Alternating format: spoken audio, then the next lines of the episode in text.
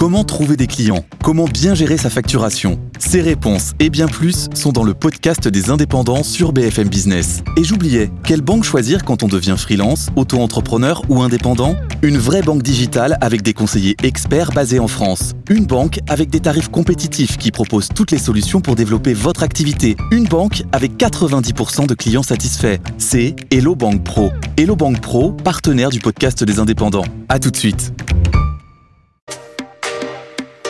BFM Business, Tech RH, tout comprendre sur l'innovation dans les ressources humaines, présenté par Alexia Borg. Tous et bienvenue dans une nouvelle émission Tech RH. Cette semaine, nous allons parler de la transformation digitale de la fonction RH. Pour cette première partie dans le Grand Talk, j'invite Acton Group et Part-Time Executive. Ensuite, nous aurons Aurélie Pesquet dans la Minute Geek. Et dans l'innovation de la semaine, eh bien, ce sera Business at Work qui sera avec nous. Et nous finirons euh, par l'œil de l'expert avec Jérémy Lamry. Mais tout de suite, ils sont dans la tech, ils sont dans la RH et ils sont avec nous pour le Grand Talk. BFM Business, Tech RH, le grand talk. Et pourquoi pas commencer tout de suite cette émission par un panorama de tous les outils existants déjà pour transformer la fonction RH. Pour en parler avec moi sur le plateau, Julien Galtier, directeur général Acton Group, bonjour. Bonjour. Et Olivier Perfit, partenaire chez Part-Time Executive, bonjour. Bonjour Alexia. Merci messieurs d'être avec nous sur euh, les plateaux de, de Tech RH. Julien, quelles sont les solutions existantes en matière de technologie? Là, on va parler aussi en matière organisationnelle, mais déjà, à propos de la tech, qu'est-ce qui existe déjà pour transformer la fonction RH et non pas Alors, peut-être euh, avant de rentrer dans le détail de ces solutions, euh, juste en une minute, euh, de quoi on parle quand on parle de fonction RH On parle de cette fonction RH qui anime toute la vie du collaborateur dans l'entreprise, depuis son recrutement jusqu'à sa sortie, au final, qui doit être à l'écoute des différentes attentes de ses clients, que sont les collaborateurs et les professionnels RH, qui doit anticiper les métiers de demain, et tout ça en le faisant dans un cadre réglementaire et, législatif très contraint. Euh, donc c'est une fonction RH, on l'a vu euh, ces derniers temps, qui est très très sollicitée et sur le devant de la scène. Alors évidemment, dans sa mission, dans sa fonction, cette fonction, elle est aidée par la technologie depuis de nombreuses années. Euh, on a tendance à, catégoriser les, outils qui, l'accompagnent en trois grandes familles. Euh, une première catégorie d'outils qui euh, sont ce que j'appelle les outils socles, qui vont structurer cette fonction RH sur des activités administratives, qui vont centraliser la collecte de la donnée qui vont euh, uniformiser, homogénéiser certains processus métiers RH. Euh, je pense à des solutions comme euh, SAP SuccessFactors ou Oracle HCM pour n'en mmh. citer que deux, ou Talentsoft sur la gestion des talents.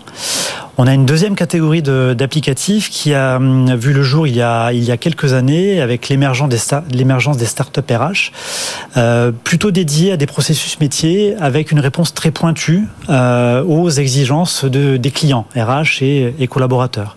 On va retrouver des solutions dédiées au recrutement, dédiées au learning, à, à la formation donc, euh, à la gestion de la compétence avec des solutions comme NeoBrain, comme euh, Smart Recruiters.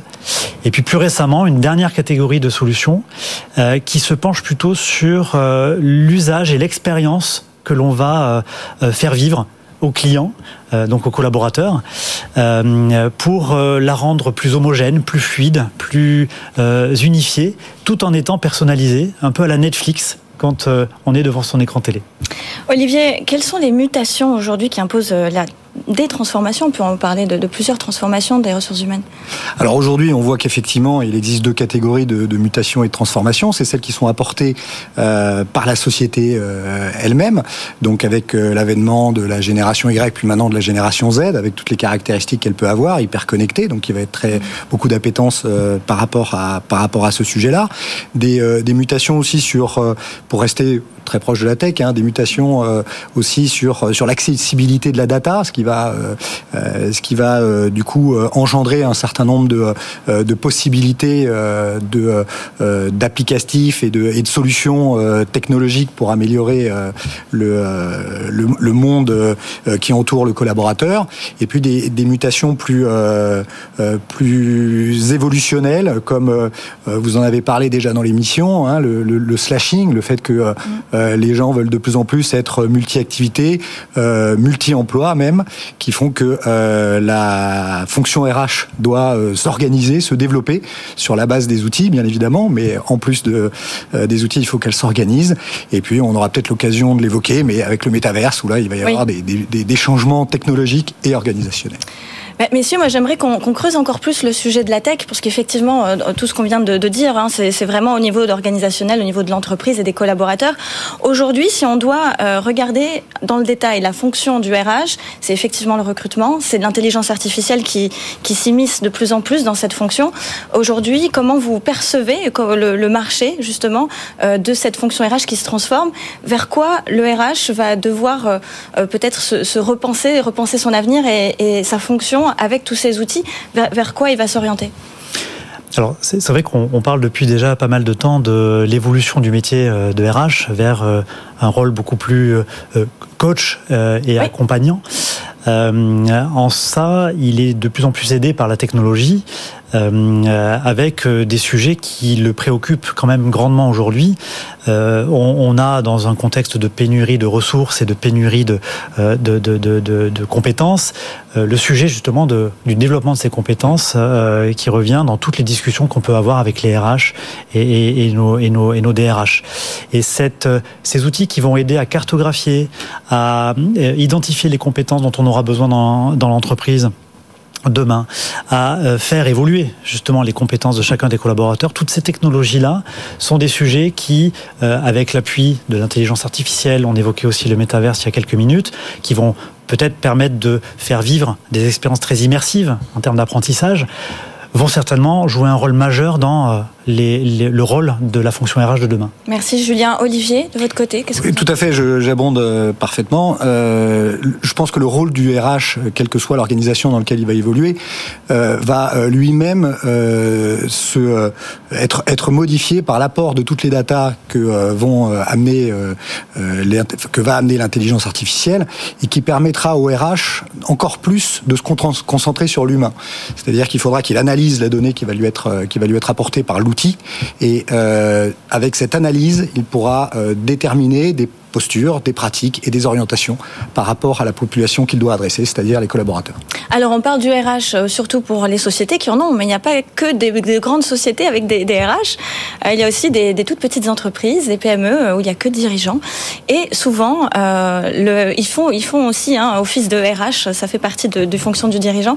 Aujourd'hui, Olivier, vous, vous accompagnez ces entreprises justement aussi de toute taille à externaliser cette fonction RH, c'est-à-dire euh, avoir une solution externe, des renforts, on va dire. Euh, euh, c'est ça? Exactement, exactement. C'est-à-dire que le RH est souvent le parent pauvre dans la dans la petite société, que ce soit la start-up ou la PME. Hein. Pour ne prendre que l'exemple de la start-up, souvent on se pose la question du RH quand on se dit ah bah tiens j'ai des problèmes de recrutement et on envisage le RH sur l'angle du recrutement. Mais déjà il faut se poser la question des, des ressources, comment on les garde. C'est dur de les embaucher, alors comment on les garde Et nous nous, on, a la prétention d'aider les, startups et les PME justement à euh, prendre cette fonction en charge très tôt, progressivement au fur et à mesure des, euh, besoins et des moyens de, euh, la, société en justement s'associant les services de personnes très expérimentées qui vont, pour rejoindre le sujet de la technologie, qui vont justement aider, qui vont outiller la fonction RH dans des sociétés qui sont souvent assez peu outillées. Oui, puisque et c'est un coût aussi, ça représente un coût que d'avoir aussi tout un outil. Vous parliez de, de tous les systèmes SIRH, de talent, de tout ce qui est management des talents. Euh, ça, peut coûter très cher aux toutes petites entreprises. Euh, les solutions d'externalisation, bah, ça fait aussi partie donc des solutions qui existent en termes managériels. Mais euh, ce qui est intéressant, c'est d'avoir justement cette boîte à outils avec le consultant. C'est ça Absolument. C'est-à-dire que les, les, consultants qui qui nous accompagnent ont un panel d'outils qu'ils connaissent assez bien et qu'ils sont capables de préconiser en fonction des, des organisations dans lesquelles ils interviennent. Aujourd'hui, on voit des outils qui sont accessibles en mode, en mode SaaS, coût à l'usager, enfin coût à l'utilisateur, coût, euh, euh, des coûts qui sont euh, très progressifs. Donc au même titre que des grandes sociétés qui vont implanter des outils de manière assez massive pour l'ensemble de leur population qui peut être assez grande, mais aujourd'hui on a les moyens de préconiser des solutions qui soient tout à fait adaptées et les, les, les professionnels qui nous accompagnent accompagnent sont, mindés à ça et, et bien entendu sont tout à fait préoccupés d'équiper les, les, PME qu'ils accompagnent. Julien, concernant les sujets qui sont encore en avance de phase, mais qui ne sont pas encore adoptés par les clients, qu'est-ce qu'on peut, qu'est-ce qu'on peut en dire si on doit faire un panorama? Alors, je, je, crois que euh, on, a déjà eu l'occasion de l'évoquer sur ce plateau, il me semble, mais la, la, la, gestion de la donnée, la gestion de la data dans l'entreprise euh, est euh, véritablement un sujet qui euh, est adressé aujourd'hui, mais qui mérite d'être grandement approfondi. On a encore trop tendance dans les entreprises, quelle que soit leur taille, à envisager les processus RH comme autant de silos distincts qui ne se parlent pas. Le recrutement par le recrutement, la, gestion de la carrière par la, gestion de la carrière. Et nos, clients RH sont de plus en plus à la recherche de solutions qui vont leur permettre justement de regarder ces données dans leur intégralité, de manière transverse, à bâtir des tableaux de bord qui vont aider à la décision en mélangeant des données qui sont internes à l'entreprise, des données qui sont externes à l'entreprise, structurées ou non. Et, et c'est vrai que euh, parmi ces sujets-là, on en parle depuis longtemps, mais celui de, de l'organisation, de la structuration de la donnée de l'exploitation de la donnée euh, reste, à mon sens, un, un, point majeur. Un point majeur, effectivement. Euh, pas facile aussi hein, de mettre en place un système de data mining. Tout à fait, tout à fait. Ce sont des projets qui sont généralement euh, euh assez assez coûteux euh, et qui, nécess qui nécessitent des, euh, des, des, des, efforts euh, internes très importants pour structurer justement les données et les systèmes d'information qui les hébergent. il y a également toute une gouvernance de la donnée à mettre en place dans l'entreprise pour savoir qui finalement en est propriétaire et qui la et qui la, la saisit dans quel système. Donc c'est tout un travail qui, qui doit se mener au niveau de l'entreprise et de toute la fonction RH euh, et qui est généralement très coûteux euh, à mettre en place. Heureusement, les solutions euh, aujourd'hui sont de plus en plus facilitantes et, et, plus simples à mettre en œuvre. Il y a la cybersécurité qui, qui, commence à devenir un enjeu également pour les RH. Tout à fait. Et on pourrait effectivement se, se, demander dans quelle mesure, ça n'est pas encore le cas aujourd'hui, mais des technologies comme la blockchain pourraient demain euh, jouer un rôle important dans la sécurisation de la donnée euh, personnelle euh, dans un environnement, dans un contexte qui est de plus en plus réglementé euh, à ce niveau-là. et c'est quelque chose qui est encore assez peu répandu et utilisé dans les applicatifs RH que nous connaissons aujourd'hui. Olivier, vous confirmez? Absolument. Euh, le, le, le, sujet, alors moi je vais faire un peu le, le chantre des, des, plus petites entreprises. Oui. Euh, quand Acton, euh, effectivement, a un gros panel de, de, de, grands clients. Mais effectivement, ce sujet est couplé, euh, vous l'avez euh, évoqué, avec le réglementaire, c'est-à-dire avec le RGPD. que fait-on de la donnée? Qu'a-t-on le droit d'en faire? Dans quel contexte? C'est c'est un sujet qui est très compliqué. L'analyser et, et l'utiliser pour, pour les PME, ça devient complexe. Mais je, je, fais confiance à un certain nombre de, de, de jeunes dirigeants d'entreprise qui vont trouver les solutions pour mutualiser un petit peu tout ça et euh, par contexte être capable, parce que euh, l'important sur la donnée, c'est de donner de la prédiction, hein, d'être capable de donner de la visibilité. Et je pense qu'en mutualisant, on devrait, euh, on devrait arriver à, à, faire des choses et rentrer dans l'ère du, du RH 2.0, même pour les PME. Voire même 3.0. Ah, ça, ce sera l'étape qui suit. Merci beaucoup Julien Galtier et Olivier Perfit. Merci d'être resté avec nous et d'être venu sur les plateaux de TKRH. Je vous dis à tout de suite pour la Minute Geek avec Aurélie Pasquier.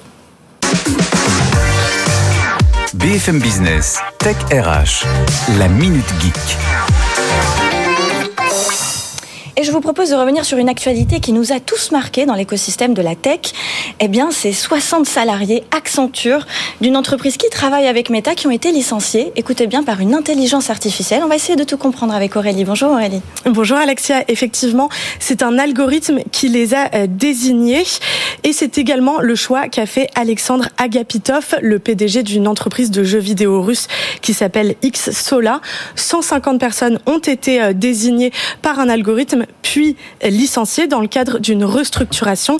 Je vais vous lire euh, un extrait du mail que le PDG a envoyé à ses 150 salariés, un mail qui a fuité début août. Vous avez reçu ce message car mon équipe Big Data a analysé votre activité sur Jira, sur Gmail, sur les chats et vous a identifié comme des employés désengagés et non productifs. En d'autres termes, vous n'êtes pas toujours présent au travail lorsque vous êtes en remote. Voilà le mail d'annonce du licenciement qui a été envoyé euh, aux salariés. Là, l'intelligence artificielle, comme dans le cas d'Accenture, elle a été utilisée comme cost killer, comme repérage pour tuer les coûts en français. Bon, je vous rassure, en France, ce serait impossible puisqu'une telle procédure rentrerait dans le cas d'un licenciement économique et c'est extrêmement encadré dans notre pays. Donc on, pourrait voir les RH qui s'appuient sur l'intelligence artificielle justement pour repérer les désengagements des salariés. C'est quelque chose qui va être de plus en plus commun. Et ça pourrait être euh, la prochaine piste. En s'appuyant euh, sur euh, les logiciels SIRH, on va pouvoir analyser les trajectoires de carrière en interne et en externe. En effet, quand les RH ont plus de 200 salariés à suivre, ils peuvent pas s'attarder sur chaque cas. Donc, grâce à une intelligence artificielle, ils pourraient repérer qui est à son poste depuis plusieurs années, les trajectoires euh, en interne. On le sait aujourd'hui, le télétravail, ça représente en moyenne depuis la rentrée deux jours par semaine, toutes catégories sociales euh, confondues, euh, toutes catégories socio-professionnelles confondues. donc ça peut être également beaucoup plus. Les managers sont moins alertes sur les lassitudes de chacun. On n'a pas de grandes démissions en France, mais on voit apparaître des démissions silencieuses. Le désengagement, on en fait le minimum à son poste. On part le plus tôt possible. Les algorithmes pourraient mesurer le parcours l'ancienneté dans l'entreprise et en poste de l'individu et pourrait alerter les RH qui prendraient ensuite le relais. erforderlich. Et c'est assez impressionnant surtout euh, de voir cette fonction RH euh, dans tout ce qui peut être automatisé. Vous le disiez, hein, le quit, euh, quitting, la démission silencieuse, la démission mentale aussi qui ne cesse de s'accroître. Comment va-t-on faire avec toute cette automatisation ben, L'intelligence artificielle, il faut l'utiliser effectivement pour tout ce qui peut être automatisé. La fonction RH, le cœur, c'est l'humain. Et donc, il faut leur permettre de se concentrer là-dessus. Et on le voit, c'est déjà le cas dans les processus de recrutement. Les recruteurs passent pratiquement tous par des algorithmes pour euh, créer des matchings entre les CV, les postes à pourvoir et euh, les candidatures. Ils analysent euh, les compétences, mais aussi les soft skills, les centres d'intérêt. Puis le recruteur peut reprendre la main pour aller un peu plus dans l'humain et rencontrer les candidats ainsi voir qui correspond le mieux au poste qu'ils ont à pourvoir. Et en fait, l'intelligence artificielle, elle est critiquée que quand elle remplace ce facteur humain qui est le cœur des fonctions RH. Un autre exemple, c'est Amazon qui s'appuie sur l'intelligence artificielle pour recruter mais aussi pour licencier ah. ses livreurs en se basant sur des cadences de livraison euh, pas assez rapides, par exemple. Mais l'intelligence artificielle, elle n'analyse pas la cause de ces délais trop longs.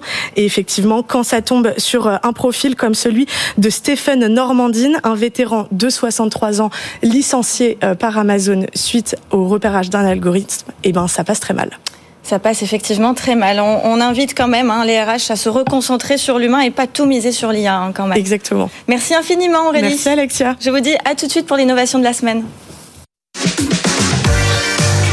BFM Business, Tech RH, l'innovation de la semaine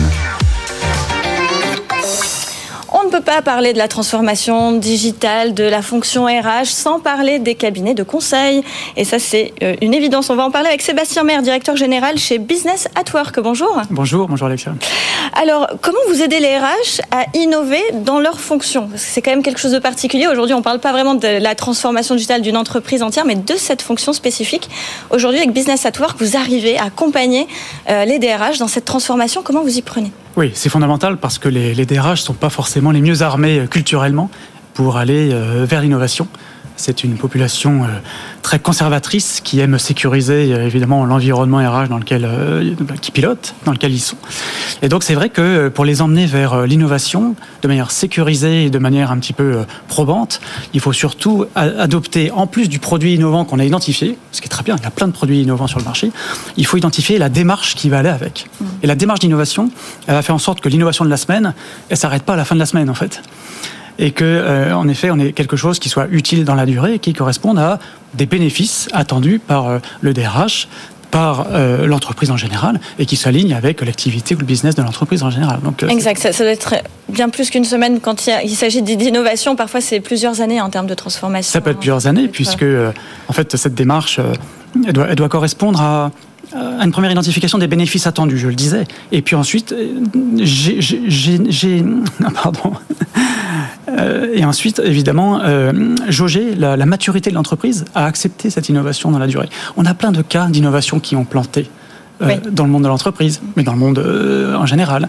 Donc une bonne innovation n'est pas forcément une innovation réussie et, utile. C'est là qu'il faut qu'on arrive à décrypter les choses, faire le tri entre la bonne et la mauvaise innovation, celle qui va durer ou pas, et surtout aider ces, ces DRH-là, avec leurs équipes évidemment, à en jauger toute la, toute la qualité et toute la maturité nécessaire pour que ça devienne quelque chose d'utile au sein de, au sein de l'entreprise, dans la chaîne de valeur RH, qui n'est pas une chaîne de valeur économique forcément, mais une chaîne de valeur aussi qualitative, et ça doit s'inscrire évidemment là-dedans. Alors aujourd'hui, les clients viennent euh, chercher quoi, très exactement? C'est Quels sont les types de, problématiques auxquelles ils font face? Alors la première des problématiques, c'est euh, faire le tri entre tout ce qui s'offre sur le marché en termes d'innovation RH. Oui. Il y en a beaucoup. Il faut faire un espèce d'audit aussi interne pour comprendre les besoins de l'entreprise. Exactement. Et donc pour faire ce tri, il faut faire un audit, en effet. Et remonter jusqu'à la culture de l'entreprise. C'est-à-dire qu'on ne met pas euh, n'importe quelle innovation dans n'importe quel environnement culturel. Donc la culture de l'entreprise, plus paternaliste, plus euh, d'ingénieurs, plus de services, il y a plein, plein de critères qui font que la culture d'une entreprise n'est pas la culture de l'autre. Donc ça c'est important. Ensuite, on va aider les DRH à expérimenter de vrai, finalement, l'innovation qu'ils ont euh, identifiée. Donc, on, les aide à, définir ces démarches d'expérimentation, de, POC, comme on peut dire, Proof of Concept, et c'est l'expérimentation euh, en mode réel. Et là, on pousse, nous, en tant que, cabinet de conseil, en tant que euh, facilitateur, on pousse les éditeurs de solutions, ceux qui ont eu les bonnes idées, on les pousse à, à, aller vers ce modèle d'expérimentation, qui n'est pas forcément natif chez eux. Donc euh, ils vendent un produit, ils savent que ça marche, euh, euh, voilà. Mais nous on dit non non, on, l'expérimente pour de vrai. C'est comme un lab où on dit, euh, voilà, on veut voir pour de vrai ce que ça va rendre dans un modèle culturel particulier auprès de salariés et de managers réels de l'entreprise qu'on a pu capter dans des groupes témoins. Et, on voit un petit peu les résultats, ce que ça donne, et ça permet de jauger bien mieux euh, l'efficacité de, l'innovation et la façon dont elle va effectivement euh, rendre ses services au quotidien. Alors moi, je, suis vraiment partisane de, l'accompagnement. Je pense que c'est très très important pour, pour les RH et même pour tout type d'organisation. Comment peut-on aujourd'hui essayer de convaincre ceux qui hésitent encore à être accompagnés dans leur propre transformation? Eh bien, euh, le, le, le, marché a évolué dans le bon sens pour, euh, pour les entreprises et pour les DRH, dans le sens où mener une expérimentation, ça coûte beaucoup moins cher qu'auparavant. Le niveau d'investissement euh, est beaucoup plus faible et on peut se permettre de rentrer dans une démarche de test and learn, comme on peut dire évidemment euh, dans un bon anglo-saxon. C'est-à-dire qu'on teste, on regarde, on en tire les leçons et on voit si c'est utile, pas utile. Et ça, ce sont des démarches qui sont finalement un investissement assez faible désormais et on peut se tromper. Mais il faut s'autoriser à se tromper et il faut s'autoriser effectivement à avoir quelque part une palette de solutions euh, dans lesquelles on va devoir choisir et pour aller, euh, pour aller, euh, pour aller de l'avant. Merci infiniment Sébastien Maire, donc directeur général chez Business at Work. Merci infiniment. Merci Alexia. Je vous dis à tout de suite pour l'œil de l'expert avec Jérémy Lamry. BFM Business, Tech RH, l'œil de l'expert. Bonjour Jérémy. Bonjour Alexia. Alors qu'est-ce que vous constatez de cette émission, puisque vous êtes euh, ici pour nous, nous donner votre, bah, notre, votre vision, votre, votre avis sur euh, la transformation de la fonction RH. Qu'est-ce que vous avez pensé de, ce, de, ces euh, invités que nous avons reçus et, quelle est votre vision? Bon alors, on a moins de trois minutes, donc on va faire vite. Mais globalement, un panel très très riche quand même. on, ce qu'on voit, ce qui est intéressant, c'est que quand on parle d'innovation RH aujourd'hui sur le marché, on parle de la même innovation qu'il y a une dizaine d'années. Donc c'est-à-dire que l'innovation RH en tant que telle reste encore assez statique. On a des innovations de rupture qui arrivent autour de la blockchain, autour de la réalité virtuelle, globalement tout ce qu'on appelle du Web 3. Les solutions ne sont pas encore vraiment prêtes pour être déployées sur les RH. Donc quand tout à l'heure on parlait d'innovation qui se déploie, on parlait de SAP SuccessFactor, de solutions comme ça. Là, on parle de ce qu'on appelle les gros SIRH, les systèmes d'information RH. Dès qu'on va sur des startups un peu plus innovantes, aujourd'hui, c'est le constat, ça ne déploie jamais à l'échelle. Les déploiements à l'échelle sont des échecs aujourd'hui. Et ça, ça tient à plusieurs choses. Les acteurs les plus capables d'innover, sont aussi petits et n'ont pas forcément la capacité de déployer dans plusieurs langues avec plein de fonctionnalités, avec les exigences de grands groupes internationaux. Ça, c'est une première chose. Euh, et après, en fait, c'est le produit ne suffit pas. Sébastien Maire le disait tout à l'heure, c'est on a besoin de beaucoup plus qu'un produit. On a besoin d'accompagner les résistances des collaborateurs, les, changements de processus, de culture. Le change management est au cœur aussi hein, de la transformation de la fonction RH ou de l'entreprise. Ça fait partie hein, intégrante de, de, on va dire, de la vision et de ce que de ce que doivent faire les RH. Euh, qu'est-ce que vous conseillez, vous, aux RH qui veulent se lancer dans cette transformation de leur fonction Par quoi ils doivent commencer? Alors, euh, par, quoi, par quoi ils doivent commencer? Déjà, en fait, c'est euh, mesurer. On améliore durablement que ce qu'on peut mesurer. Ça, c'est un principe fondamental. Et historiquement, les RH, c'est quand même le parent pauvre. La data, c'est le parent pauvre des RH. Dans le sens où euh, on est une fonction qui était très axée sur la gestion du personnel en tant que tel, donc paye, absence, ok. Mais dès qu'on est sur la partie un peu plus fonctionnelle, qu'on appelle la partie talent, Là, c'est extrêmement compliqué de mettre ce qu'on a, dans le cerveau d'un être humain dans une base de données. Les compétences, les préférences, le potentiel sont des choses qui sont dures à mesurer. Euh, l'actif humain d'une boîte n'est pas dans le bilan, donc ça pousse pas non plus à acquérir plus de données. Donc pour toutes ces raisons-là, en fait, ça doit être une priorité absolue. Aujourd'hui, c'est la priorité dans énormément d'entreprises. Manque encore un autre aspect, et c'est pour ça que les deux doivent aller de pair, c'est réinjecter dans la fonction RH les expertises en psychologie, en sociologie, tout un tas de domaines qui vont permettre aussi de transformer toutes ces choses qu'on voit chez les gens en points de données. Jérémy, j'ai juste, on a quelques secondes. J'aimerais avoir votre avis sur l'intelligence artificielle qui a licencié des salariés. Vous en pensez quoi? Le cadre éthique. C'est là, on est typiquement dans des innovations qui ne, qui n'ont pas été construites autour d'un cadre éthique. Et je finirai là-dessus. Une innovation RH doit être encadrée par l'éthique. Sinon, c'est la dérive assurée. Merci, c'était le parfait mot de la fin. Je confirme. Merci infiniment d'être resté avec nous jusqu'à la fin de Tech RH. Je vous dis à la semaine prochaine pour une prochaine émission. BFM Business, Tech RH.